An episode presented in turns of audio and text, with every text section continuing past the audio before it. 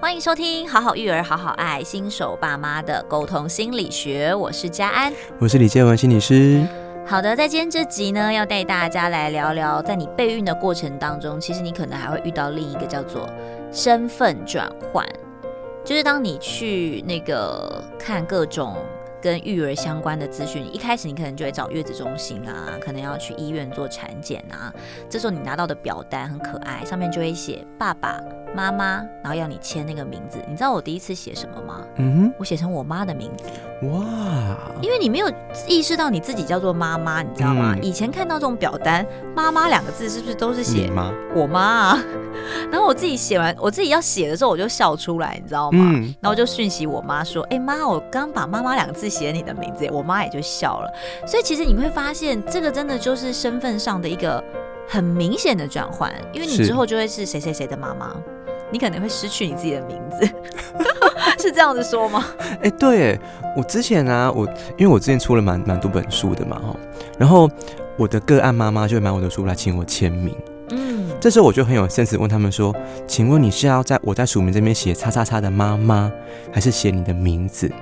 后来我发现我的个我的个案里面十个有九个我都不知道他们家长叫什么名字，因为他可能就是宝宝妈妈，你知道吗？哪一个宝宝的妈妈这样子？对啊，你看妈妈会失去了自己，真的，千万不要这样，赶快提醒自己一下。可是这其实也是一个现象啦，也是一个就是很。很现实，然后也是很常见的一个问题。嗯，因为大家也会觉得这样相对方便，反正在幼儿园啊，或在学校啊，这样子叫大家就比较知道在讲哪一个小朋友的状况。嗯哼。那对于新手父母来讲，当你正式要面临到这个身份上转换的时候，建文，你有什么样的改变吗？我觉得我会很担心。嗯，一开始的时候，我担心我自己做不好一个爸爸。嗯哼，因为在我想象里面，爸爸就是一个要很强壮，然后要很有力，可以解决孩子很多事情的。嗯，可是我有一个期待，对，可是我自己是一个很懒散的人，我是一个容易忘东忘西的人，我很担心我自己无法做到我心目中那个理想的爸爸。哦，刚刚在休息的时候，其实建文有问过我一样的问题，我先来问他，但是我也想回应你哦，就是很多人也会很好奇，对于一个女生来讲。成为妈妈之前，她到底用什么样的心情在面对这样的转变？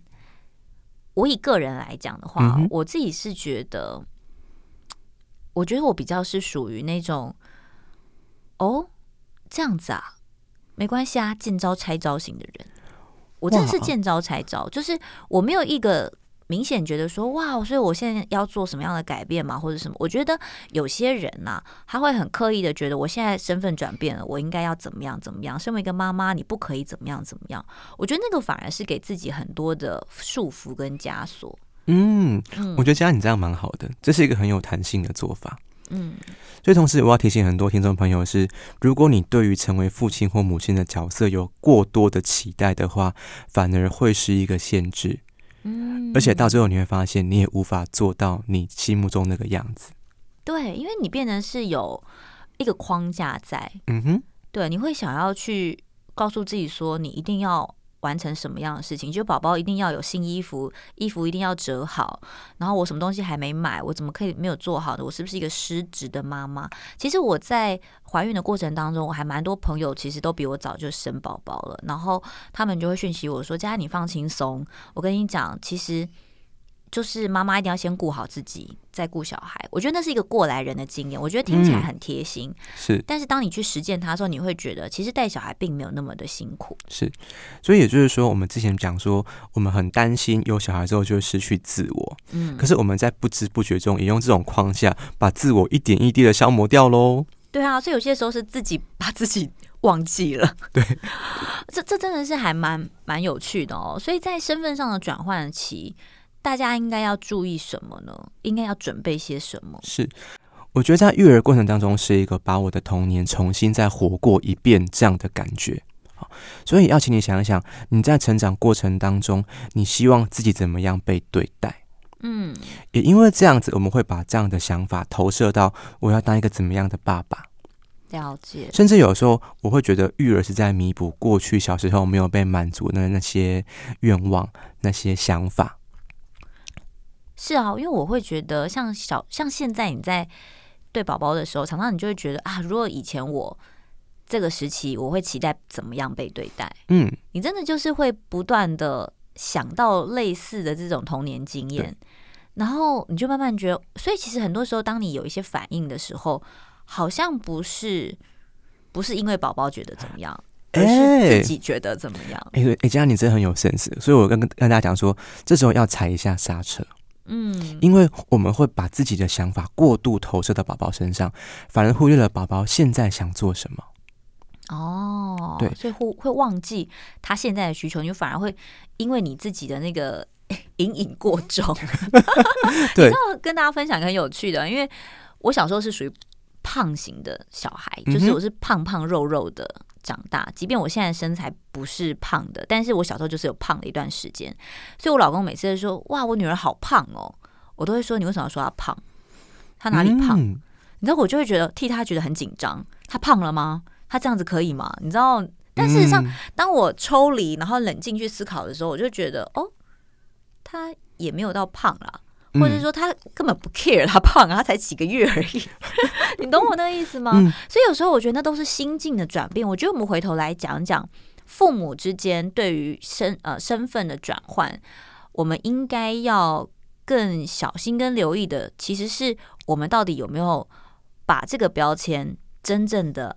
捧住，真的接住对。对，所以你在想象自己是一个爸妈的感受，或者说你对自己的期待的时候，你要想想，这是真正的期待，还是为了满足你童年有时候没有被满足的那一些嗯补偿的作用？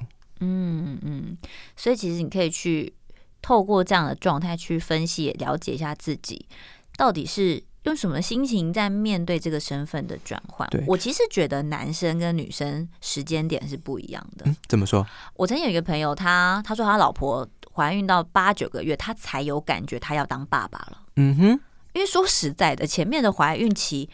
爸爸都没有什么感觉，因为老婆顶多就是胖了点了，okay, 肚子大了点，那孩子也不在你身上。就陪他去产检，可以看到宝宝的影像之外，其实真的不会有什么感觉了。哦，当我真的有胎动了，嗯、然后会踢了，你才会觉得说哇，这小孩子要出来了。对，所以爸爸的感受好像比妈妈又在晚发生一些。所以对于妈妈来讲，这个怀胎十月其实她就已经很有感了，觉得哎，嗯、我好像就要照顾他，包含你可能饮食上你就会有改变。对。你以前可能就随便吃个泡面打发一餐，但你现在可能想要吃泡面之前想说，好吧，我还是下楼去买个吃的热的。嗯哼，对，就是那就是要做改变心态跟整体的状态。